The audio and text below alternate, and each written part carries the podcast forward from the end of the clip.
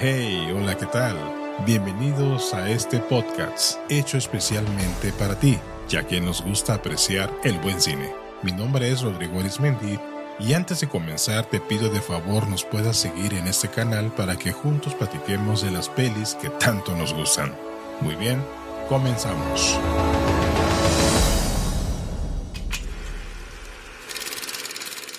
En la emisión de hoy vamos a platicar de una producción realizada en los años 70, la cual hoy en día se ha convertido en una película de culto para muchas generaciones, como la mía, una verdadera obra maestra cinematográfica y esta es Clockwork Orange, o mejor conocida en México como La Naranja Mecánica. Entonces, ¿estamos listos?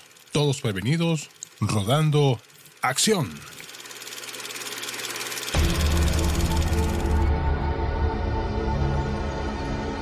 La fecha de estreno de esta película fue el 13 de enero de 1972, siendo productor, director y guionista nada más y nada menos que Stanley Kubrick, siendo uno de sus primeros proyectos donde se tuvo que involucrar en casi toda la producción y que para muchos y también para mí fue su ópera prima de todas las producciones que ha realizado. Como director de fotografía fue el inglés John Halcott y en la producción musical la precursora de la música electrónica Wendy Carlos. Como protagonistas principales Malcolm McDowell, Patrick McGee, Adrienne Corey y Miriam Carlin. Contaron con un presupuesto muy austero de casi 2 millones de dólares, comparado con otras grandes producciones que contaban con un presupuesto lo doble y lo triple ocupado en esta producción. Y bueno, ya habiendo conocido los datos técnicos de la película, nos vamos a explicar de qué se trata ambientada en una Inglaterra del futuro del año de 1995, pero visto desde el año 1965, la película sigue la vida de un carismático joven de 17 años llamado Alex DeLarge, Malcolm McDowell, cuyos placeres son escuchar la música de Beethoven,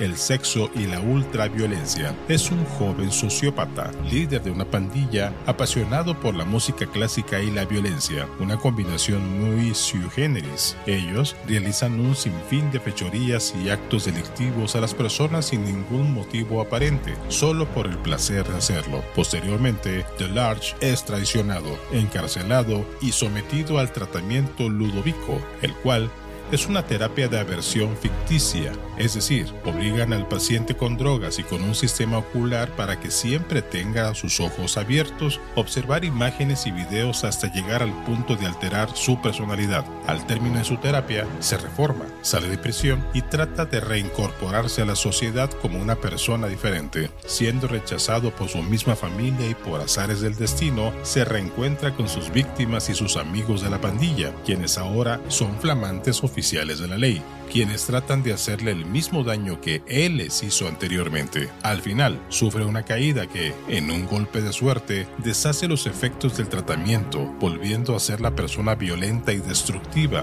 reincidiendo en su forma delictiva. Dicho lo anterior, va el análisis.